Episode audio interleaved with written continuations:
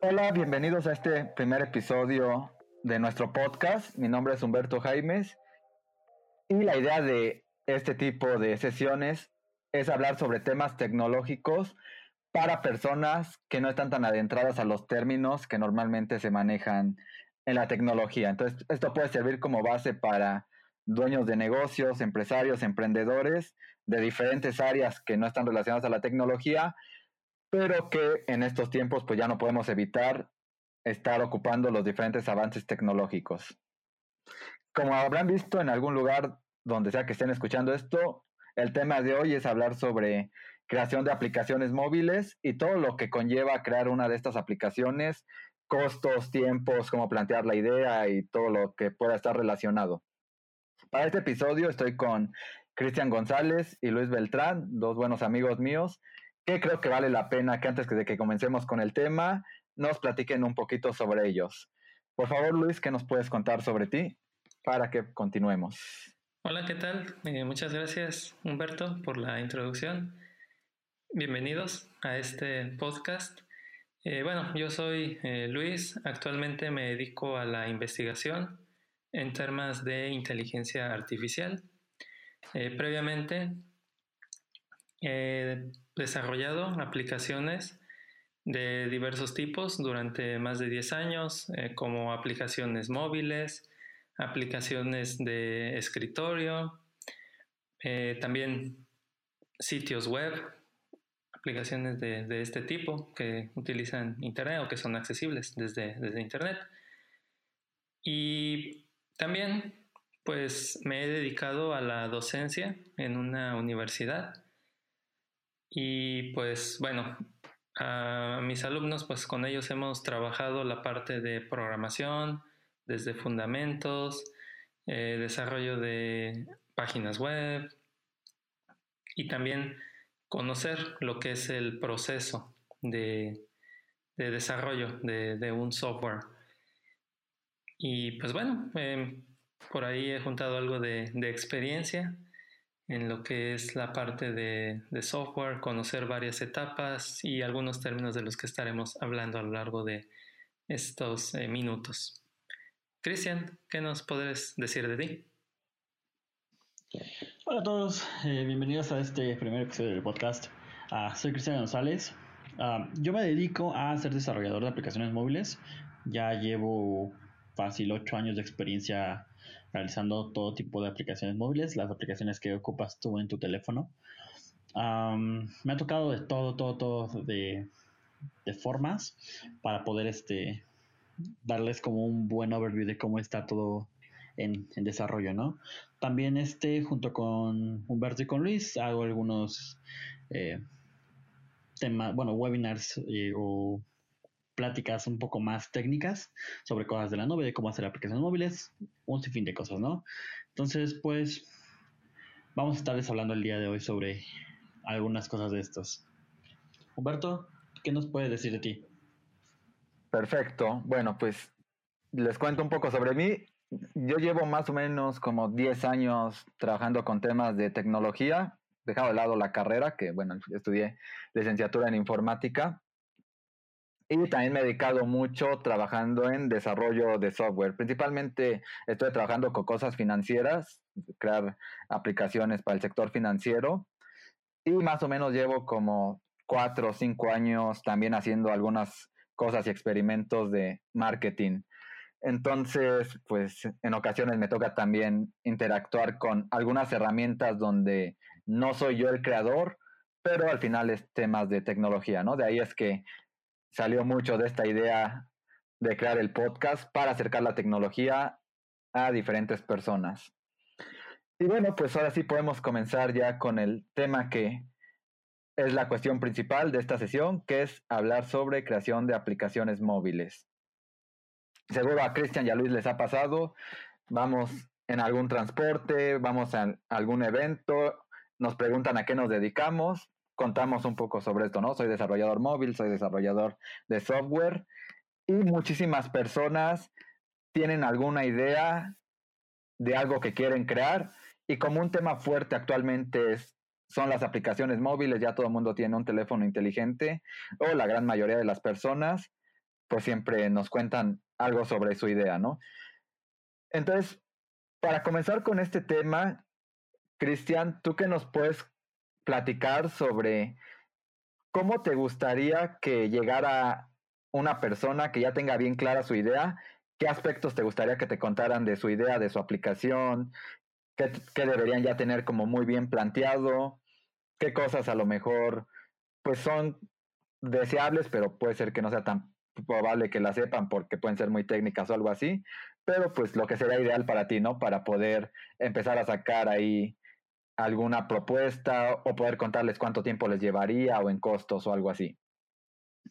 Bien, pues he trabajado con clientes donde llegan y tienen todo ya completo, o sea, ellos ya arman su plan, su estructura, qué es lo que buscan, hasta incluso diseño de la aplicación ya, al menos muy, muy básico, ¿no? Donde te da una idea como súper general de qué quiere su aplicación o su servicio, llamémoslo como sea, ¿no?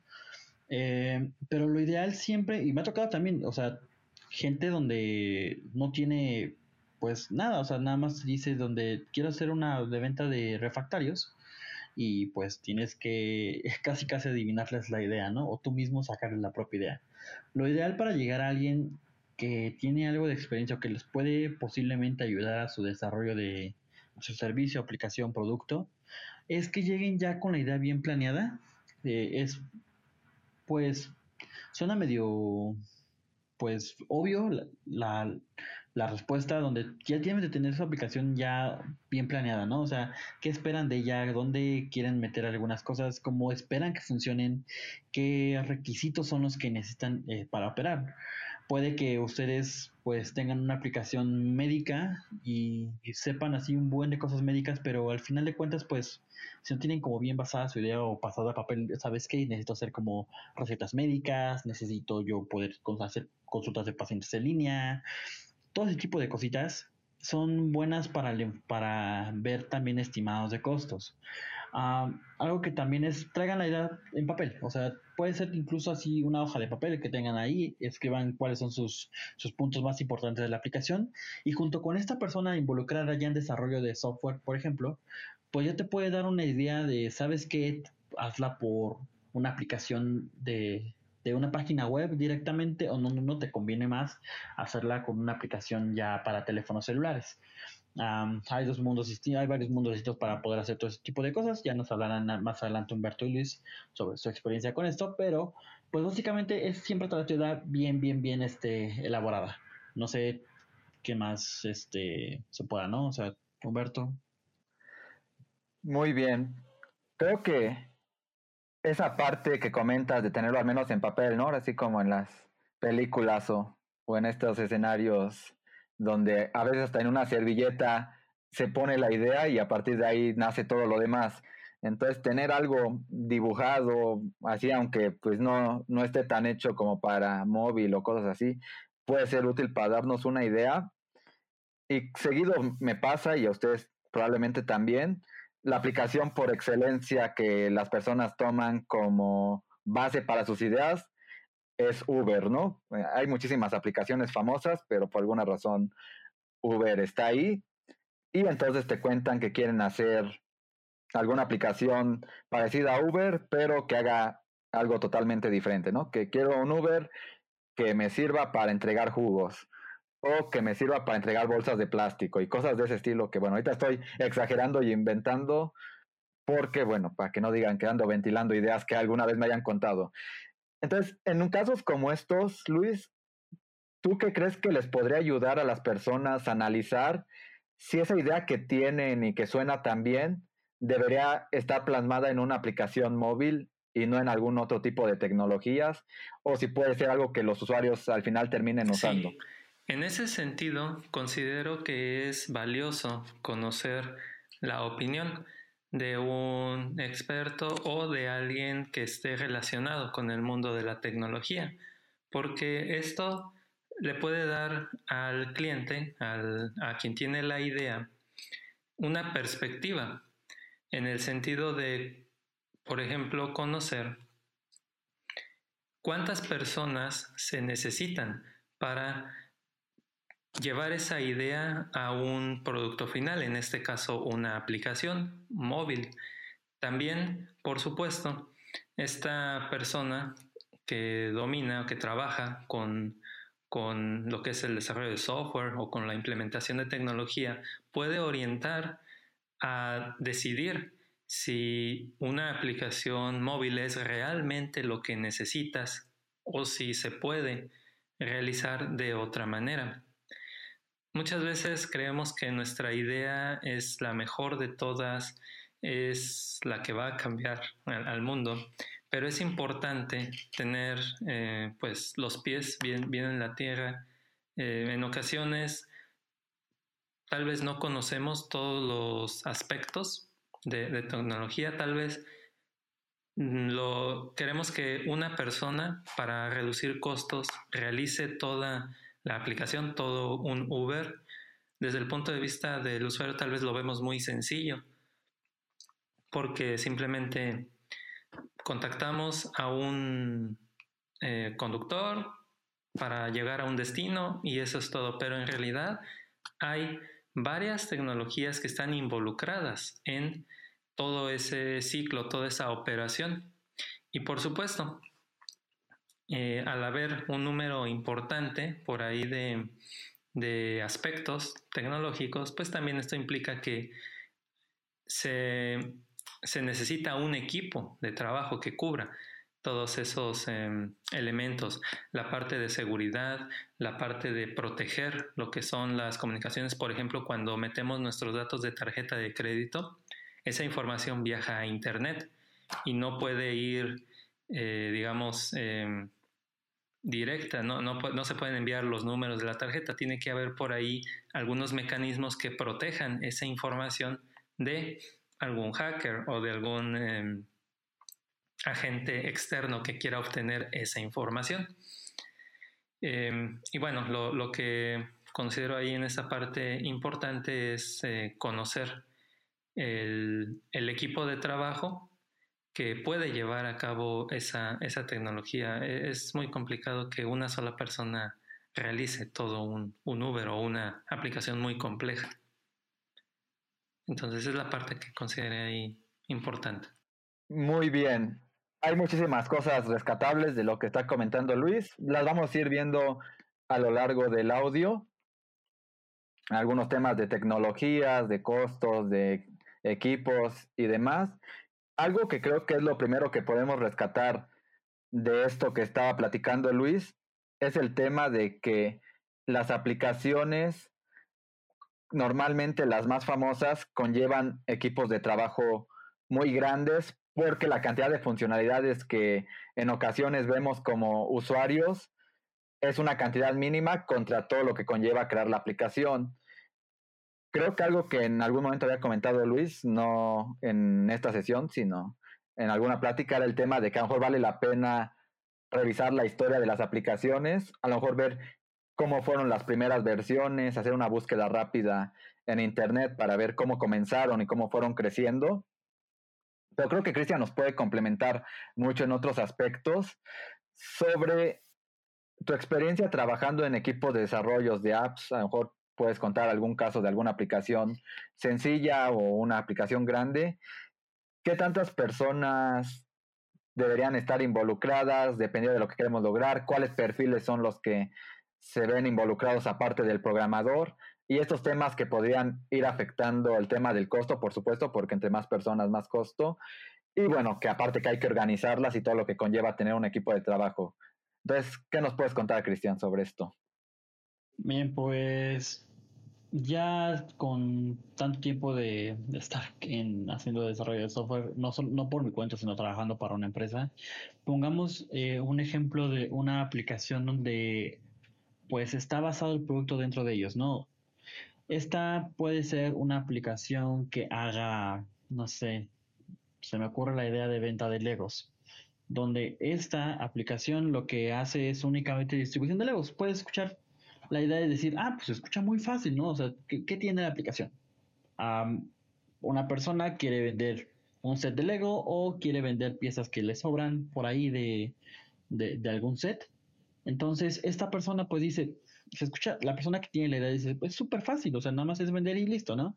Pero no tiene la, se, tiene, se debe tener la, la, la idea de que, o hacerse la idea más bien, donde no solamente es una persona la que desarrolla todo esto, más bien tenemos una opción donde nosotros, pues, podemos hacer la aplicación con una sola persona, pero la única persona que va a desarrollar va a ser y el trabajo de fácil unas dos, unas tres personas más.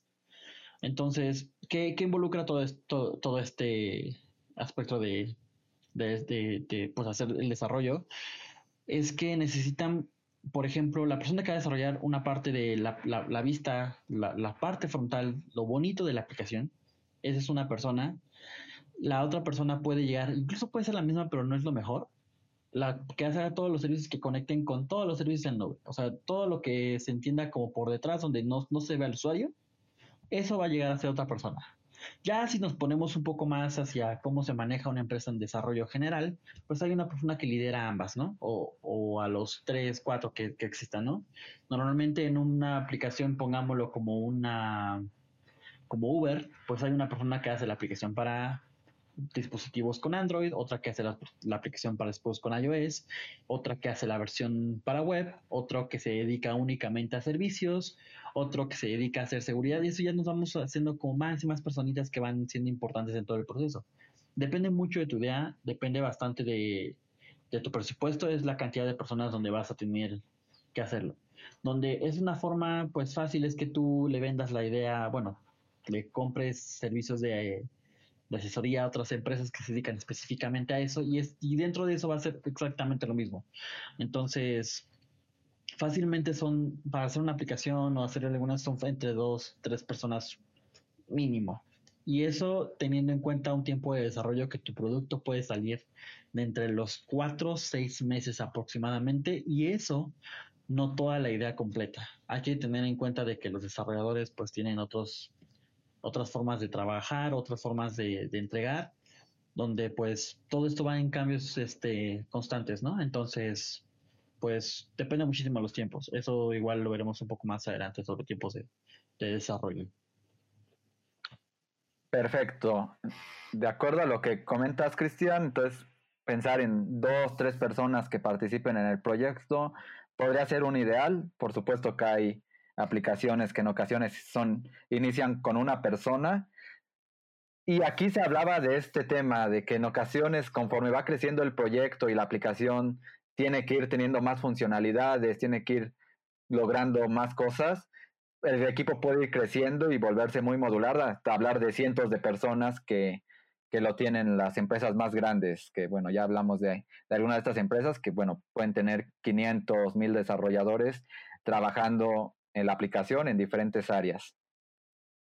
Entonces, a partir de esto, aquí ya toman en cuenta que pueden ser muchísimas personas. ¿Tú qué opinas, Luis, sobre cómo podríamos ir planteando la aplicación? Imagínate, ya te llegaron con la idea, ya más o menos vieron cuál es la versión con la que quieren empezar a trabajar, si es viable o no que esté en una app móvil. ¿Cómo empezarías a definir con alguien esa base de la aplicación para que pueda ir creciendo y bueno, no querer ir por algo gigantesco desde el inicio, pero tampoco crear algo tan pequeño que no pueda evolucionar a lo largo del tiempo.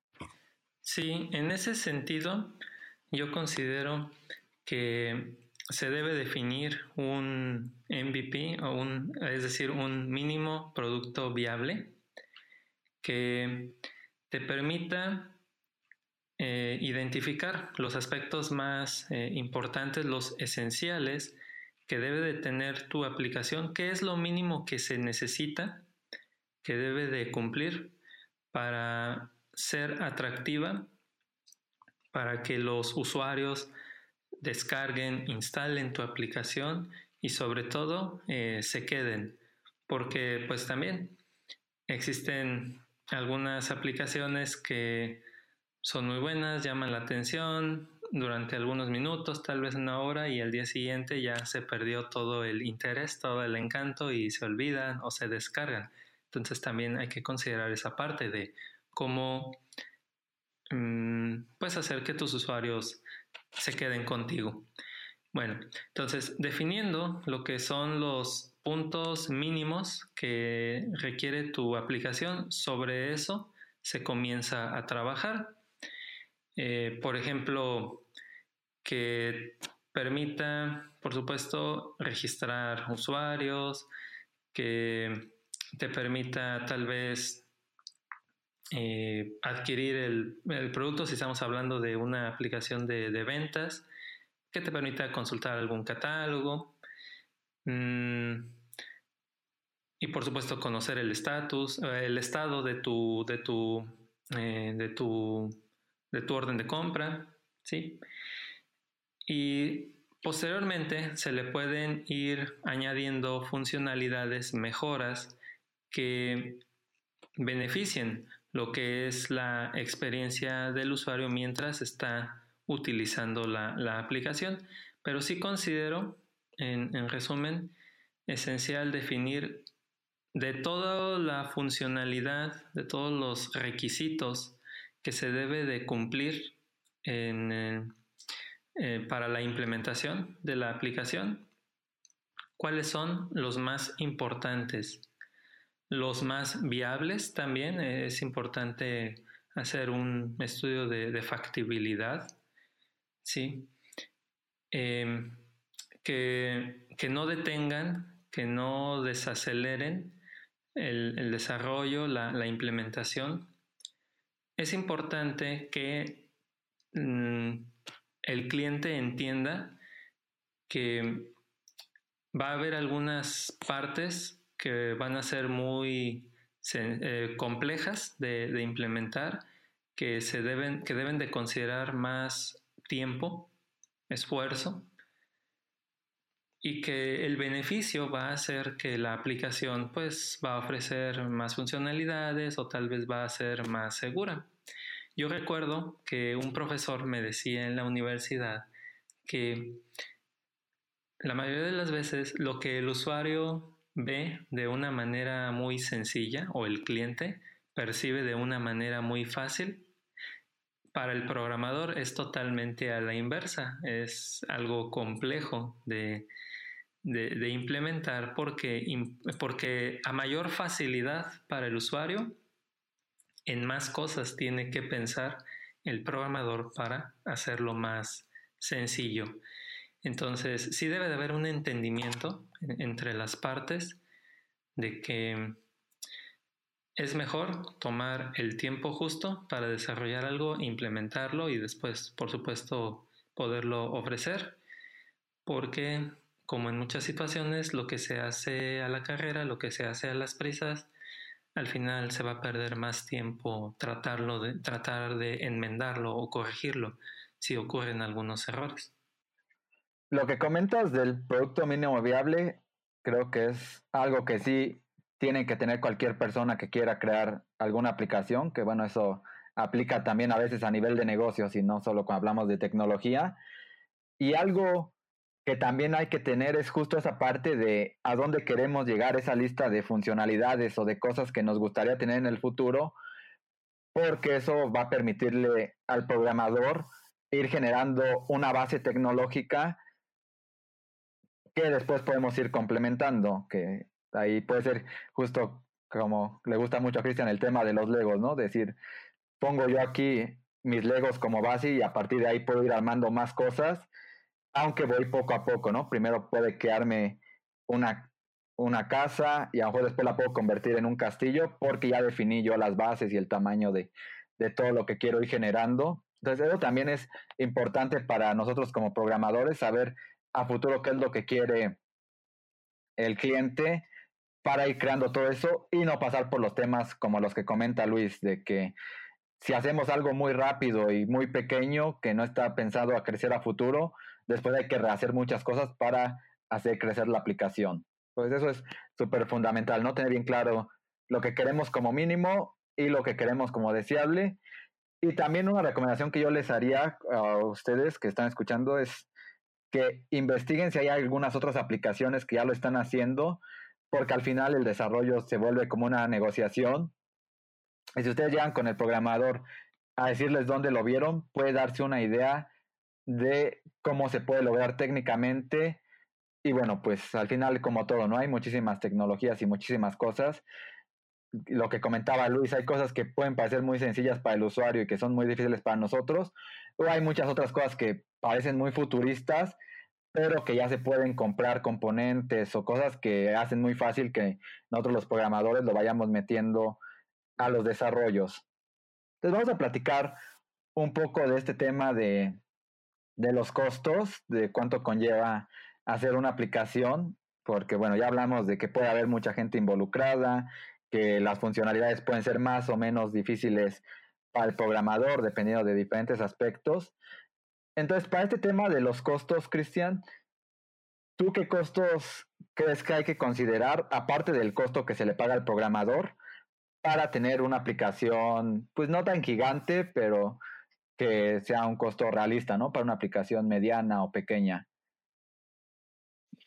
Pues algo que hay que considerar es que todas estas aplicaciones, volvemos a mi ejemplo de nuevamente Legos, donde pues todos esos datos no se quedan almacenados dentro del celular del usuario. Y está la idea errónea, me ha tocado, donde las personas creen que todo se almacena en su celular y que cuando borran la aplicación, pues ya no existen esos datos.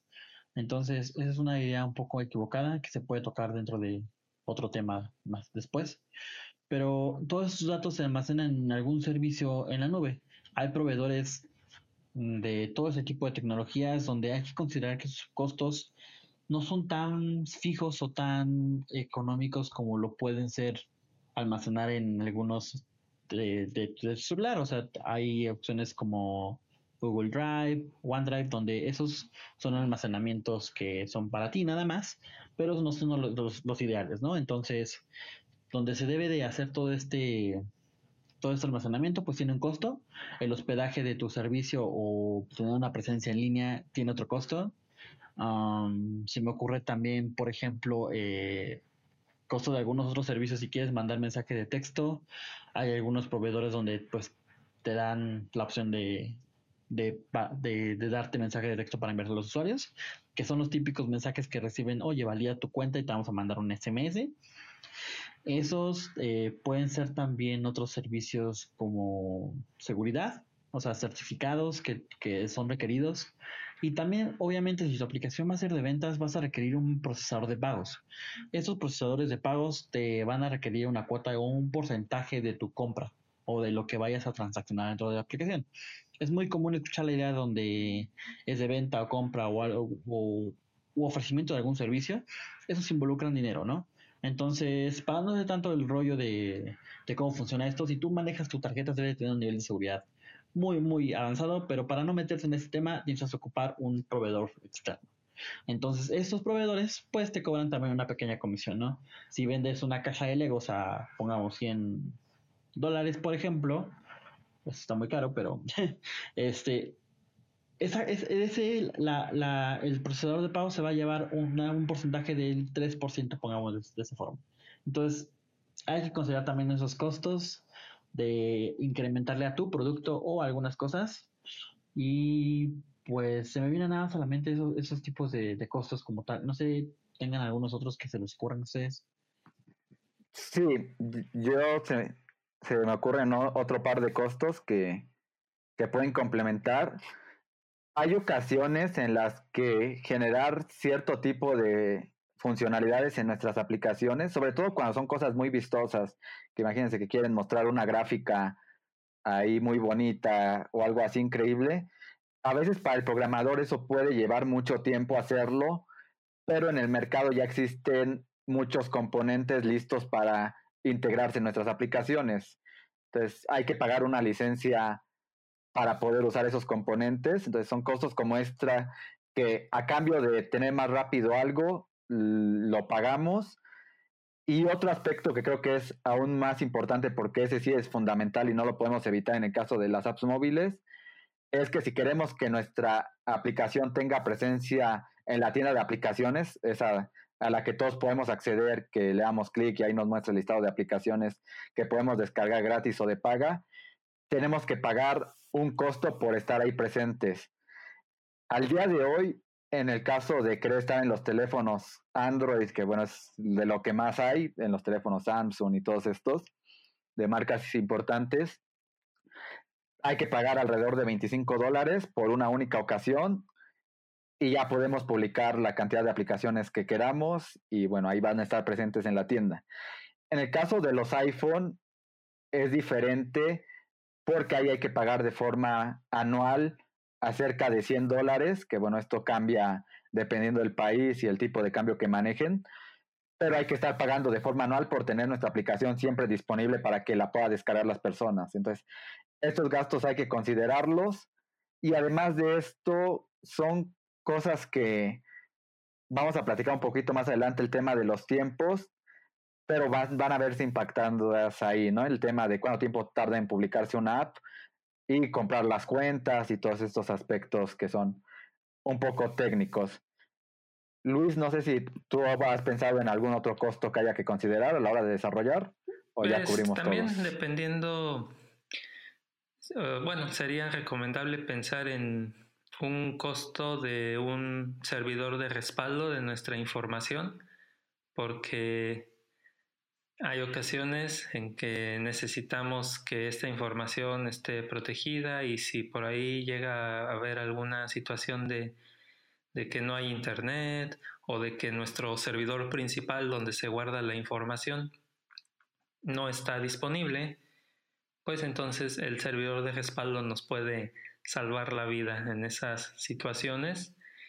Eh, ahora sí que eso entra en la parte de los costos que no son totalmente requeridos para el funcionamiento de la aplicación, pero que es recomendable eh, tomarlos en cuenta para como manera preventiva.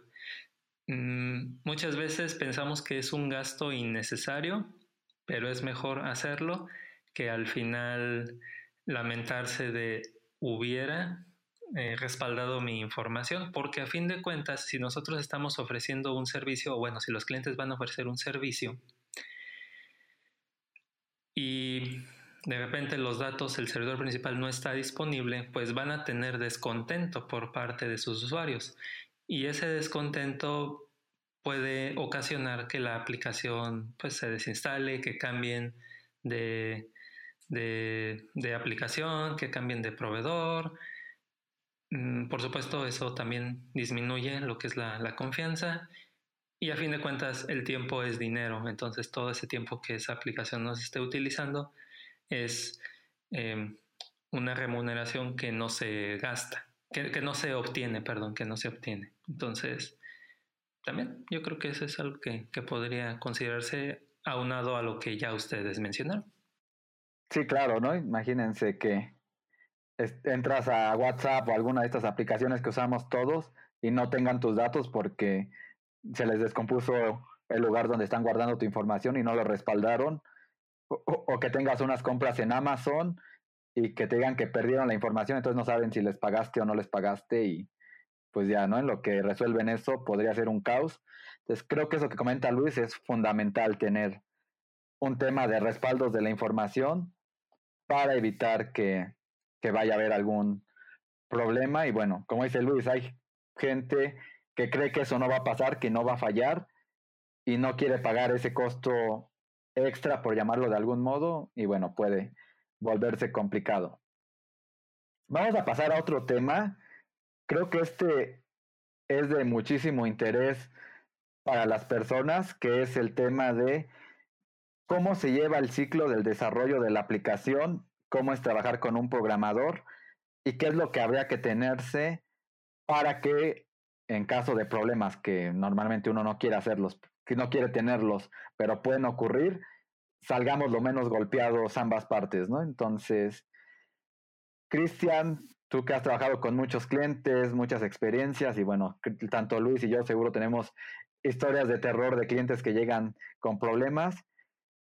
¿Cómo se maneja normalmente esto, ¿no? Ya que llegaron a un acuerdo, ya que saben qué aplicación se va a generar, los alcances y todo lo que hemos comentado, cuando tú estás desarrollando, ¿cómo deberías llevar esa interacción con el cliente para que vea que sí estás avanzando y que todo lo que estás haciendo sí le va a servir a futuro? Pues se ocupan muchas cosas, ¿no? O sea, para iniciar todo esto y como mencionaba Luis hace, hace rato, hay que tener como dividido tu proyecto, ¿no? O sea, decir de tu, gran este, idea de aplicación, qué es lo que va a entrar primero, cuál va a ser tu pues primera vista que va a salir al mercado, el que Luis llamaba como MVP, donde ese entregable, ese, es, esa forma de tu aplicación, hay que todavía más dividirla todavía. Entonces, de tu, idea hay que dividirla en una parte y luego esa parte dividirla en pequeños cachitos. La forma más común que se ocupa dentro de desarrollo es de que se hagan entregables cada dos semanas. Se ocupan formas que se le llama como metodología de desarrollo, eh, como algunas que, existen, se dividen como el producto, bueno, a gran escala, se dividen como el producto como en pequeños entregables de dos semanas, se trabajan como pequeñas cuestiones de dos semanas. Al final de esas de ese tiempo, pues se hace una demostración de todo lo que se realizó, que se cumplió con el trabajo y pues así damos como el check de que, ah, ya está listo, por ejemplo, el que un usuario pueda registrarse, ¿no? Las, las partes no, y como tal, pues las definirán entre, entre ustedes, entre la persona que vaya a hacer el producto y el, y el que tiene la idea del producto. Pero en general siempre hay este, pues para entregar una, una aplicación completa hay que entregar cada dos semanas. Hay veces que se hacen súper aceleradas de cada semana, pero eso no es recomendable porque al final de cuentas, mientras más rápido hagas tu producto, más problemas va a tener. Eh, es siempre hacerlo con una ventana como de tiempo donde pues tengas la posibilidad de corregir errores también una cosa muy importante de, de, tener en cuenta con, cuando trabajen con desarrolladores es que se debe tener la capacidad de aceptar que tienen eh, errores los su, su producto, ¿no? Esto llámese como, por ejemplo, de que, ah, pues al momento de hacer pues un registro de un usuario, que el usuario se, crea su nueva cuenta, pues existen algunos errores. Me ha tocado mucho donde pues hay clientes donde se enojan, donde pues esto no está bien, esto no funciona, pero pues es porque no se definió desde un inicio. Entonces va siempre ligado a que siempre tenga que definido qué se va a entregar, qué es lo que se va a necesitar y si no se especifica, pues también los desarrolladores pues no somos este magos, ¿no? O sea, no, no leemos la mente. Entonces es muy importante decir, ¿sabes qué? Esto se va a entregar. ¿Cuál es tu criterio de aceptación de, esta, de este entregable? Con qué lo vas a aceptar tú y qué es lo que vas a decir, esto está bien, para que tú puedas tener este, la tranquilidad de que cuando se vayan haciendo más cosas, pues no tenga que volver a revisar todo esto, ¿no? Esa es una como recomendación. Y pues en general como en tiempos, pues nada más vería como, como eso, ¿no? También otra parte importante es donde pues obviamente con los tiempos van los pagos. Entonces hay que acordar desde un inicio como el desarrollador cómo están tus pagos, cómo van a escalar todo ese tipo de cosas. Entonces, no sé si Humberto va a hablar de esto más adelante, pero este, pues sí, es, parte, parte importante de todo eso, ¿no? O sea, ligar las entregas con, con pagos y saber qué es lo que están entregando, tanto de desarrollo como del lado de, de ustedes, ¿no? Al momento de dárselo al desarrollador. Muy bien. Pues sí hablaremos más adelante del tema de, de los pagos y de la negociación, hay un tema del que no vamos a hablar mucho, que bueno, no es nuestra especialidad, pero que debe de estar sí o sí. Entonces, nada más es para no obviarlo. El tema legal, que bueno, por supuesto debe haber contratos, eh, cláusulas y toda esta parte que es importante en cualquier negocio. Pero vamos a estar hablando de algunas recomendaciones que nos ayuden a que a pesar de que esté bien definida la parte legal, no nos veamos tan golpeados en otros aspectos más técnicos, porque de cualquier modo la parte legal a lo mejor se va a resolver, pero en lo que se resuelve y cosas así podemos vernos impactados en temas de tiempo y bueno, en temas de dinero y muchas cosas que conlleva eso. Entonces, no hay que dejar de lado la parte legal, aunque no la vayamos a platicar tanto aquí. A Cristian le ha pasado, a mí me ha pasado y a lo mejor a Luis también, ahí va la historia de terror, de clientes que nos llegan llegan con un archivo que el programador les dijo que con ese archivo pueden probar su aplicación, lo meten al, celular, instalan la aplicación y ahí pueden ver la aplicación. Y bueno, eso es lo que han manejado como entregables. Lo que sucede es que por alguna razón se pelean con el programador, hay desacuerdos y cosas de este estilo, a pesar de que la parte legal esté bien o no esté bien, eso vamos a dejarlo de lado. Pero entonces llegan con nosotros y nos dicen, bueno, tengo esto y quiero continuar con mi aplicación. Y lo único que nos entregan es este archivo de la, de la aplicación que en realidad a nosotros no nos sirve porque nosotros necesitamos el código fuente, que básicamente es lo que hizo el programador, para tener ese producto listo, ¿no? Es todo lo que estuvo programando. En un escenario así, Luis, donde pueda haber una discusión y el, el cliente en realidad no tiene nada más que ese archivito, ¿qué es lo que debería haber considerado antes el que contrató al programador para poder evitar este tipo de problemas, ¿no? Poder tener una base sólida que le permita continuar con otro programador o con otra empresa de desarrollo. Eh, sí, por supuesto. En ese sentido, sí es eh, importante que esté protegido, digamos, el, cliente de que el, trabajo va a poder continuar independientemente de la persona que se esté encargando de escribir el, código o escribir la aplicación. Pero también es importante considerar que ese escribir ese código representar las ideas o el conocimiento y plasmarlo para que una aplicación pueda ser, eh, pues pueda ver la luz, pues también implica un, costo adicional. Como mencionas, parte de los puntos eh, legales, y muchas veces en, el, en la parte de lo que es software, lo que es tecnologías, es eh, ¿Qué es lo que va a obtener el, cliente al final? Lo que llamamos entregables, que igual se detallarán más, más adelante. Pero más allá de la aplicación, ese código fuente o tal vez algún eh, manual, ¿sí?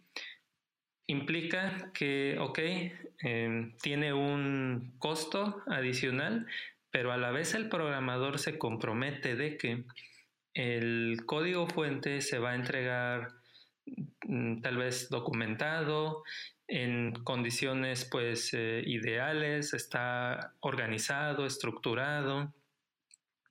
Y eso va a ayudar a que, pues sí, si existe algún eh, desacuerdo o ya no se quiere trabajar en conjunto eh, en algún momento, pues las, las partes pues puedan seguir ¿no? su, su, su camino cada quien y el cliente no se vea detenido o no tenga que comenzar desde cero eh, nuevamente. Porque sí, también pues comparto esa historia que, ustedes tienen, eh, también a mí me, ha sucedido y, y, pues sí, es eh, al cliente, ¿verdad? Se, se, le parte el corazón cuando dice, no, pues es que no, no se puede realizar nada si no se tiene ese código fuente. Entonces sí es eh, súper valioso considerar esa, esa, parte. Digamos que es algo similar a lo de los respaldos que les decía. Muchas veces por querer ahorrarse ese costo, al final se pueden ver las, las consecuencias. ¿no? Entonces, sí, también importante tomar en cuenta esa parte.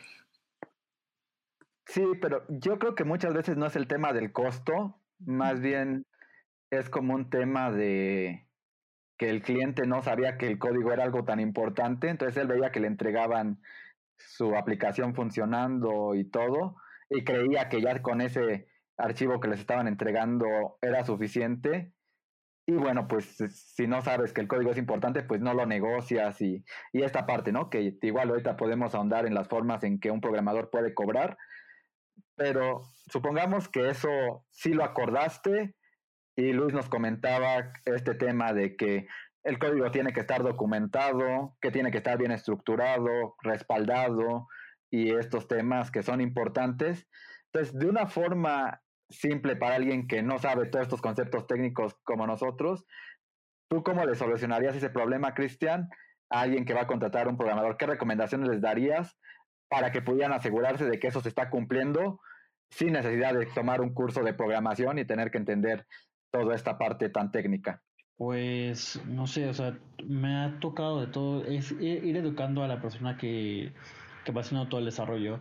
Ah, para parte del código, pues siempre es, es necesario tener una segunda persona donde tenga como una segunda opinión de esto.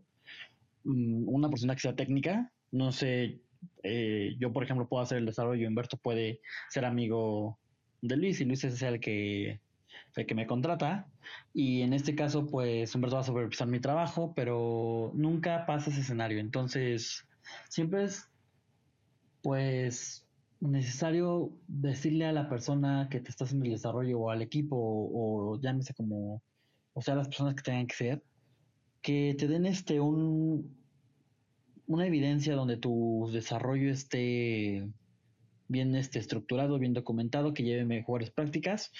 Y eso eh, lo pueden saber de la experiencia del desarrollador, cuánto, cuánto tiempo ya lleva haciendo como todo este tipo de cositas.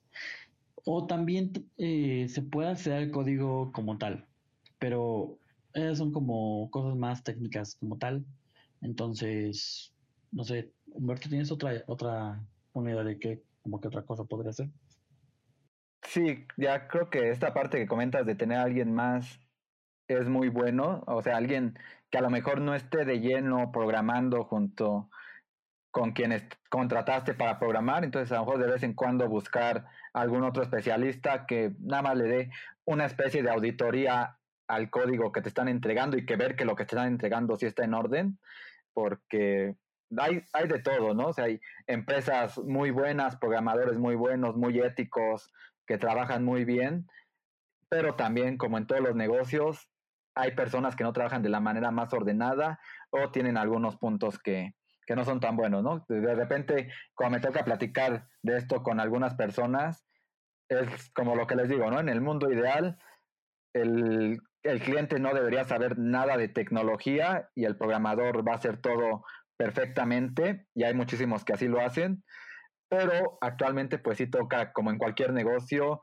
tratar de aprender un poquito de para poder analizar si lo que está haciendo quien está trabajando hace sentido. Y esto ocurre en cualquier tipo de negocio, ¿no? Cuando, te construyen una casa, pues que al menos sepas que lo que están construyendo es correcto, pero no está de más contratar a alguien que te recomienden de confianza o buscar a alguien con buena experiencia que a lo mejor pues, puede cobrar un poco más caro hacer todo el desarrollo, pero no tan caro hacer esa especie de auditoría para saber que sí está todo en orden. Entonces creo que eso es importante. También siempre preguntarle al programador qué es lo que está haciendo y cómo lo está trabajando en caso, como comenta Cristian, ¿no?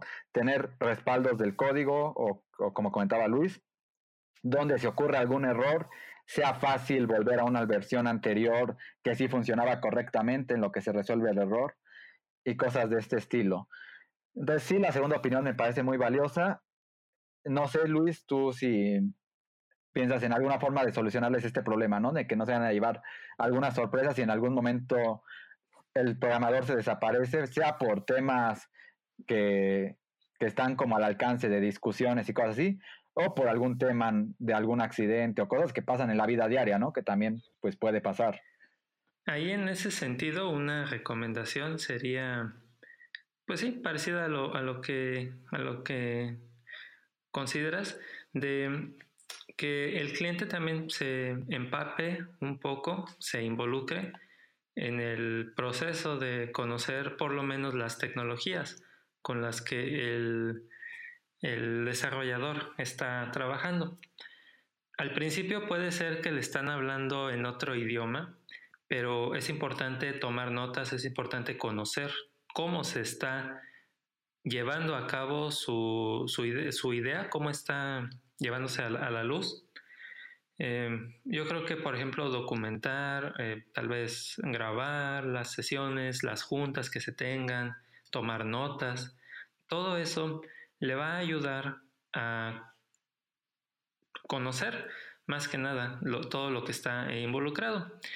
También es importante, por supuesto, eh, pues, em, digamos, el experto ya le dijo, bueno, esta es la tecnología ideal con la que vamos a estar trabajando. Se hizo un análisis porque, bueno, por supuesto, el desarrollador pues debe de hacer ese, ese análisis. Y entonces el cliente, bueno, va a tener una idea más clara de, por lo menos, en qué se está trabajando, eh, si hay algún costo asociado de alguna licencia o si es eh, open source, gratuito, pues las herramientas, perdón. Eh, em, y, bueno, por lo menos no estará en ceros si ocurre alguna situación imprevista que, que ya no se pueda trabajar con la, con la persona que se comprometió al, al inicio. Y y pues sí, eso sería yo creo que lo que podría mencionar al respecto. Muy bien. Algo que yo quiero agregar, y ya como para cerrar este tema de, de cómo evitar problemas, que sería el tema de que siempre uno como dueño del proyecto tiene que saber cómo acceder a todo y en, y en realidad uno debería ser el dueño de todos esos lugares donde se accede a la información. Entonces, por ejemplo, a la hora de publicar la aplicación hablábamos de que hay que pagar una anualidad o, un costo por tenerla disponible en la tienda. También eso me ha pasado mucho con clientes que llegan, donde dejaron al programador encargarse de crear esas cuentas y entonces ahora ya no tienen acceso a las cuentas para poder publicar alguna nueva versión. Digamos que en el mejor de los casos sí tenían el código, pudieron modificarlo contratando a alguien más, pero ya no tienen el acceso para poder publicar su, su aplicación de nuevo. ¿Y qué es lo que sucede? Que aparte de que hay que crear otra cuenta y volver a pagar, si esa aplicación ya tenía cierta fama, buena fama, que ya tiene calificaciones cosas así, todo eso se pierde porque pues estamos hablando de una nueva este, cuenta de la tienda o algo así. Eso a lo mejor se puede resolver legalmente si tenemos en orden el nombre de nuestra compañía, y todo esto, pero conlleva un proceso burocrático con los proveedores. En el caso del iPhone es Apple, en el caso de los teléfonos Android es Google, donde hay que demostrarle que sí somos los dueños con documentos legales y eso lleva tiempo y esfuerzo, que se puede evitar si desde el inicio ocupamos nuestros propios medios para acceder a toda esa información. Y en general, todas las herramientas que están involucradas en el desarrollo de software permiten generar una serie de permisos. Entonces podemos decir que nosotros somos el dueño de esas cuentas y darle cierto nivel de acceso a los programadores, a los diseñadores y a todos los que están involucrados para que puedan trabajar de forma fluida, para que no tengamos que pasarles nuestras contraseñas y otras cosas que, bueno, tampoco queremos hacerlo, pero que nos van a dar siempre el manejo de toda nuestra información, aunque nosotros no nos vayamos a meter técnicamente a eso. ¿O no, Cristian? ¿Qué otra cosa de por ese lado podrías ver para que alguien esté informado y, que pueda tener acceso a toda su información de lo que se está generando? Pues siempre tener eh, repositorios de código donde el programador pueda este, darte toda esta información, todo, todo el código que, que, tengas, o sea, tenerlo tú de tu lado es importante. Otra forma también es este pues no sé, tener siempre la comunicación con, con esa persona con herramientas distintas para poder este supervisar siempre el, trabajo de la persona, ¿no? Sí, tal cual, ¿no? Entonces, básicamente es como tener protecciones así como las hay legales a nivel tecnológico, saber que siempre que lo necesitemos vamos a tener acceso al código que se está generando, a las cuentas donde se está publicando, a todos los medios donde tengamos que poder meter a otra persona en caso de que haya alguna situación externa o cuando empieza a crecer el equipo, pues también este, va a haber mecanismos para irlos agregando a ellos y no depender solo de, de una persona que lo esté haciendo. Entonces creo que esta parte también ya hablamos mucho, seguramente hay muchísimos temas extra que ahorita se nos están pasando, que por temas de tiempo estemos dejando de lado, pero creo que lo más importante ya lo cubrimos en temas de idea, en temas de tecnología, en temas de costos un poquito y en temas de protección de uno como dueño del código. Creo que lo último que nos falta por platicar sería el tema de cuáles son los esquemas más comunes con los que podemos negociar con el programador. Es decir, cómo nos va a cobrar ese programador, cuáles son esas formas diferentes de poder negociar con él los pagos y las entregas. ¿Tú de qué formas has trabajado, Luis? A lo mejor no hablar de montos, pero sí de esquemas. Sí, en ese sentido, eh, se puede cobrar lo que es por hora de programación, o más bien por hora de trabajo, porque más allá de la programación, pues también se realiza un análisis, se realiza una fase de investigación de alguna tecnología, básicamente lo que vienen siendo los, honorarios. Una manera en la que uno como programador no le puede perder, pues es por, por hora, o sea que analice cuánto es lo que me gustaría ganar por, por hora y en base a eso negociarlo con el cliente. También, por supuesto, el, cliente, bueno, tiene su presupuesto y es importante, pues, em, mm, respetarlo. O sea, bueno, el, cliente como tal respeta su propio presupuesto. Em, considerar que eh, no siempre lo más barato es lo, lo, mejor, lo, lo, más óptimo. Dice el dicho, en lo barato sale caro. Es importante conocer, pues tal vez la, reputación del, programador o del equipo de programación, si hay algún historial de, bueno, a ver, eh, muéstrame un portafolio que has trabajado y bueno, en base a eso este, se puede confiar en que el, tal vez el precio que pone el programador pues es el ideal, el justo, más que nada eso, o sea, el justo. Em, y, bueno, pero pero sí, o sea, una, forma sería por, por hora. Mm, considero, bueno, desde el punto de vista del programador, que es la, ideal. Eh, hay otro que es eh, más por la, por la aplicación, pero ahí en ese sentido, o sea, de que te voy a pagar un monto específico por que me desarrolles mi aplicación, que lleves mi idea a, algo real. Pero eso depende de que hagas un análisis, se haga un análisis mm, a conciencia de que se va a entregar exactamente en seis meses, pero si soy honesto, es muy complicado cumplir esos eh, plazos porque pueden pasar muchas cosas, puede haber eh, que hay nuevos requerimientos o cambio en los requerimientos conforme los entregables que mencionaba Cristian cada dos semanas. Puede haber mejoras, puede haber eh, alguna situación que ocurrió con, los usuarios de que salió alguna nueva idea o, la competencia, digamos, se adelantó y entonces hay que acelerar algunos, algunos mecanismos. Entonces, eh, digo, e, es, otra, es otra vía, pero Sí, es, este, honestamente les digo, muy, muy complicada de, cumplir. No, no dudo que, no se pueda, pero, pero sí, sí depende de, un análisis y de también considerar otros factores. Entonces, yo, yo considero que por hora es una buena estrategia. Perfecto. Entonces, estábamos diciendo que por hora o a nivel de proyecto. A nivel de aplicación completa, además hay que considerar algo ahí sí, sí o sí toca tener un documento muy estricto definiendo qué se va a hacer y por qué costo. Y en muchas ocasiones pasa que hay que meter alguna funcionalidad extra o algo que no estaba considerado y se puede volver un problema porque, bueno, por supuesto el programador ya definió cuánto le vas a pagar por algo fijo, entonces pues no es tan fácil empezar a hacer cosas extra así nada más. ¿Tú cómo, te ha ido con este esquema, Cristian? Que creo que todos hemos pasado por cobrar de esta manera.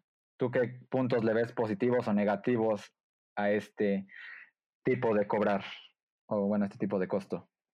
Pues yo siempre creo que es bueno que desde el inicio se platique entre las dos personas el tipo de costo.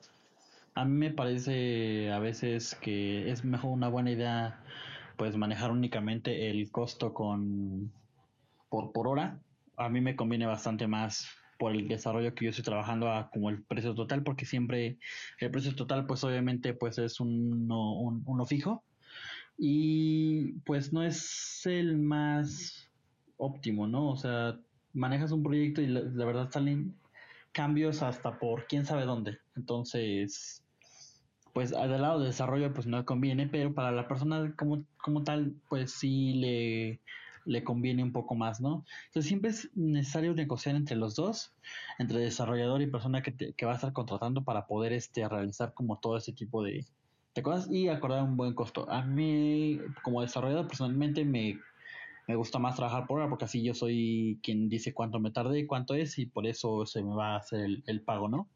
Pero, pues, no sé, o sea, tienen, que sacar con, con la persona que les va a hacer el producto cuál es lo que más les conviene dependiendo también su solución.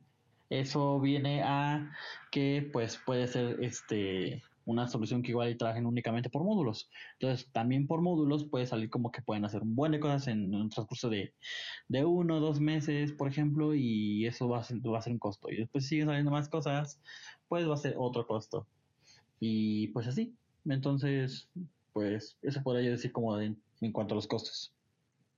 Perfecto, que me gustó mucho esa última idea. Creo que era algo que hacía falta para implementar lo que comenta Luis, ¿no? Que a veces también se puede cobrar por bloques de funcionalidades o módulos de la aplicación y es como un tema intermedio entre las horas y el tema de a nivel proyecto. Desde mi punto de vista, a nivel proyecto puede convenirle a quien contrata, pero puede volver el proyecto algo muy estático donde sea difícil agregar nuevas funcionalidades y cosas así porque toca entrar a otra negociación. A nivel hora puede convenirle al programador porque pues es como muy fácil ir incrementando el número de horas conforme va habiendo cambios y es más fácil manejar todo, aunque por el otro lado el cómo se miden las horas puede volverse una problemática para el cliente hay clientes que tienen mucha confianza y tú les reportas y bueno, ellos ven si es cierto o no es cierto de acuerdo a lo que ellos piensan. Hay clientes que te hacen instalar aplicaciones y eso lo ha vivido creo mucho Cristian, donde te van midiendo el número de horas y van tomando capturas de pantalla para ver si sí estabas programando o no. Y bueno, ahí hay muchos esquemas, ¿no? De medir horas que pueden estar basados en el nivel de confianza que se tengan ambas partes, que eso siempre es fundamental y el esquema por módulos, que es como un intermedio, ¿no? Entonces, no es tan estático el tema del proyecto y tampoco es tan dinámico como a nivel de horas. ¿Alguna otra forma que, que recuerdes, Luis, o algo que quieras agregar a estas tres formas que hemos manejado? Mm, bueno, sí, también me gustó la parte que decía Cristian de, de por módulos o por bloques de funcionalidad. Sí, creo que considero que es la, la más... Eh, justa. Em, pues, pues si acaso también tal vez considerar lo que es la etapa de implementación o tal vez de eso se encargue otro equipo, o sea, diferente del programador.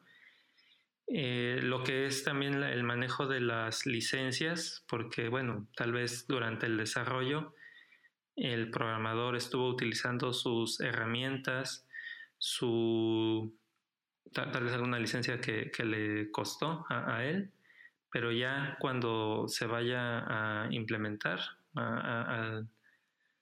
para que otros usuarios descarguen la, aplicación, ahí pues entonces sí también tomar en cuenta que ya las, las licencias o los servicios que se vayan a, consumir dentro de la aplicación, pues sí los tiene que asumir el, el cliente, digamos, para finiquitar esa parte, para que no haya una dependencia por parte del cliente, a menos, por supuesto, que también el, programador diga, bueno, este, te rento algún servicio, por ejemplo, eh, el hospedaje de una página web para que esté disponible en, Internet. Esos costos pues ya son más de uso, no, no entran en la parte de los honorarios, digamos, del, del programador, así de que por hora, por módulo, etcétera, sino que ya es algo más operativo del, lado de la aplicación. Muy bien, sí, eso de las licencias es súper importante porque hay muchos productos que están relacionados al desarrollo de aplicaciones y de software en general, donde cuando uno está desarrollando puede no pagarlos porque son herramientas específicas para desarrollo y bueno, en algún momento toca pagarlas ya cuando liberemos nuestra aplicación en las tiendas o casi. Un caso muy básico, imagínense que su aplicación genera un archivo que sea el recibo de alguna compra.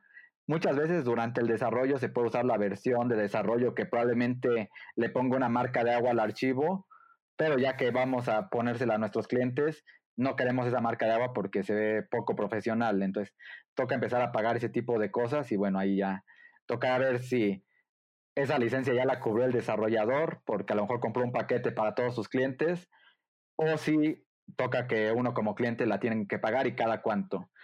Dos aspectos extra que creo que Cristian nos puede complementar, que se me ocurrieron ahorita mientras Luis hablaba. Algo que ya habían comentado anteriormente, el tema del código. ¿Qué pasa si no me van a entregar el código? ¿Cómo se maneja normalmente eso? Y en temas de costo.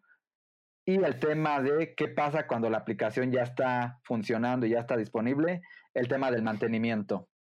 Pues mantener el código siempre es importante porque no solamente se hace todo esto una vez, o sea, va siempre cambiando la, la aplicación, va siempre tú este, realizando otro tipo de, de, ajustes, sale una nueva versión para cada sistema operativo, o también salen errores que con tu primera versión no, o, la, o la versión que tú consideras definitiva funciona, y puede que la persona que tiene tu dispositivo, bueno, uh, baja tu aplicación, tiene un dispositivo donde no lo tienes tú y salen errores donde de verdad no considerabas, o las personas están ocupando tu aplicación para otro tipo de cosas, ¿no?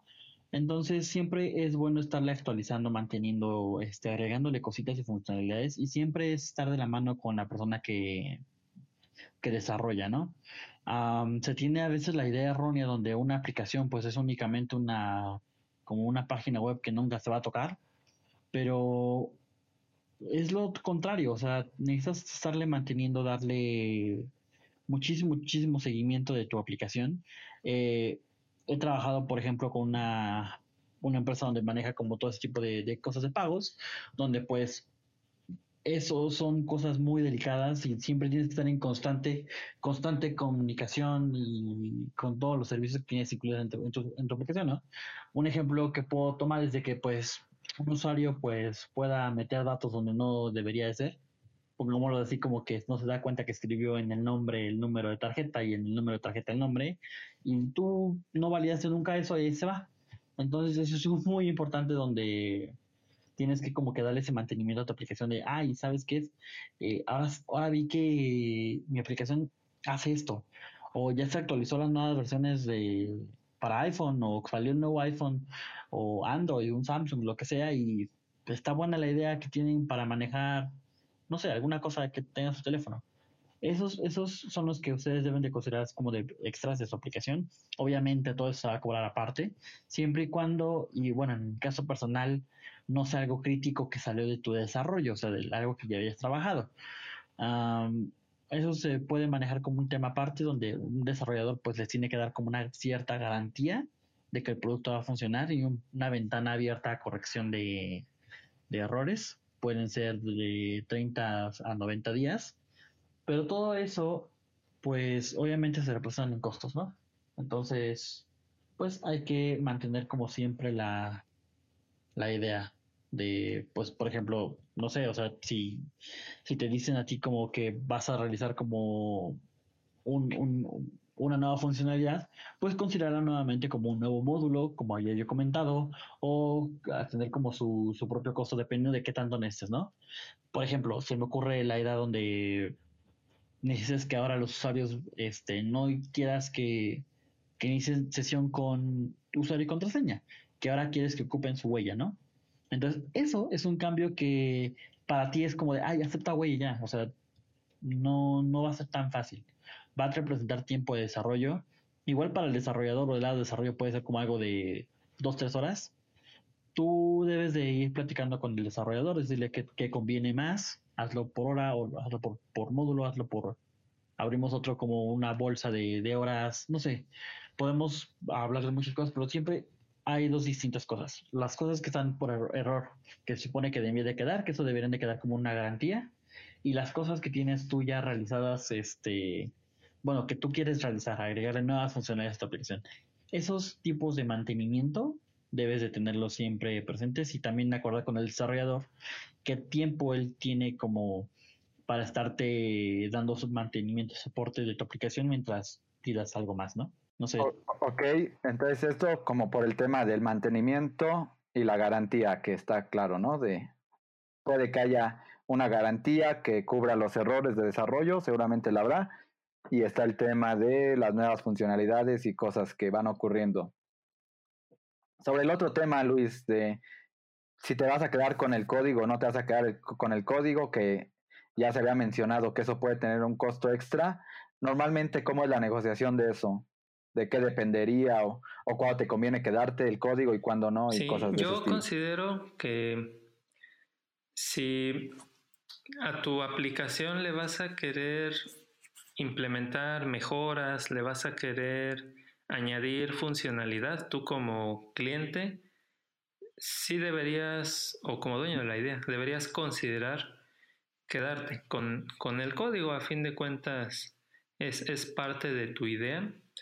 De alguna manera, los clientes, bueno, pues tienen todo el, lo, que representa su aplicación, tanto el producto entregable como, digamos, las, las tripas, lo que es el, el código fuente.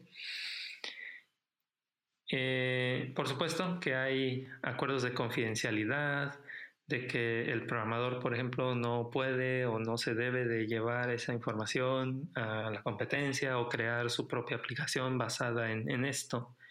Sí, eso ya son, son aspectos este, legales.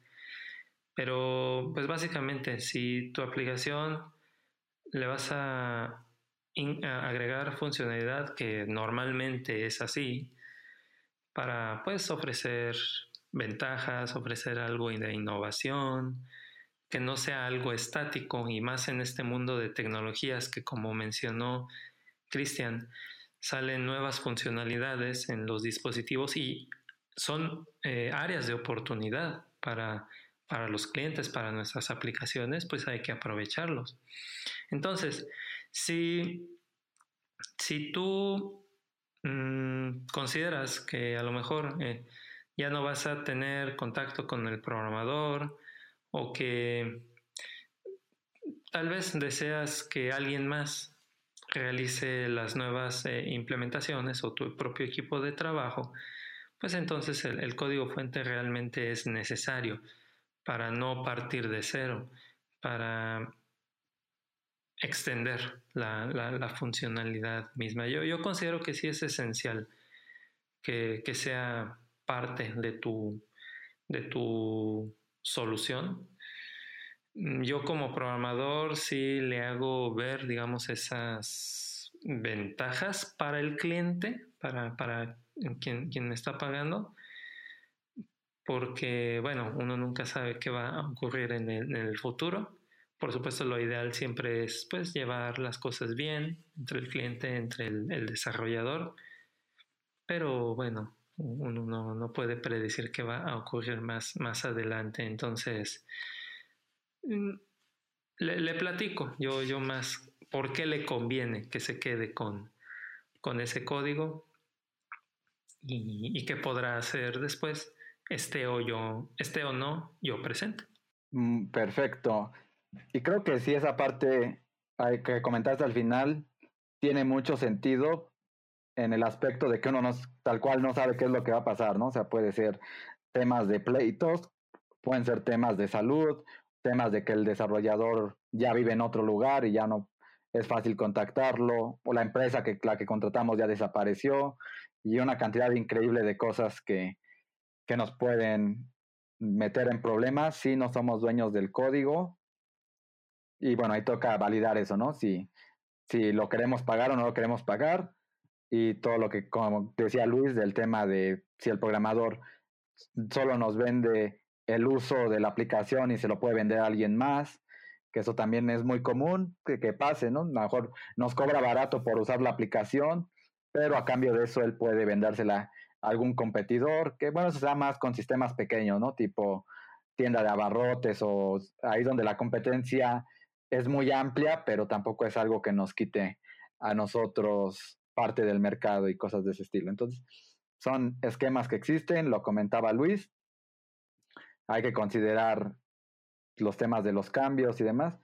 Y ya para cerrar eh, este episodio del podcast, nada, me gustaría que Cristian nos comentara un poco más sobre un concepto que mencionó Luis y que a lo mejor no, no es tan claro para mucha gente, que es ese famoso acuerdo de confidencialidad y en qué momento podría firmarse y si vale la pena firmarlo. Pues Básicamente un acuerdo de confidencialidad es donde tú le das al desarrollador toda tu idea como tal, le exiges de cierta forma que no pueda él divulgar tu información, no pueda ni siquiera como dar esta información de lo que él está haciendo de su desarrollo. Básicamente es como pues mantener la idea en secreto, ¿no?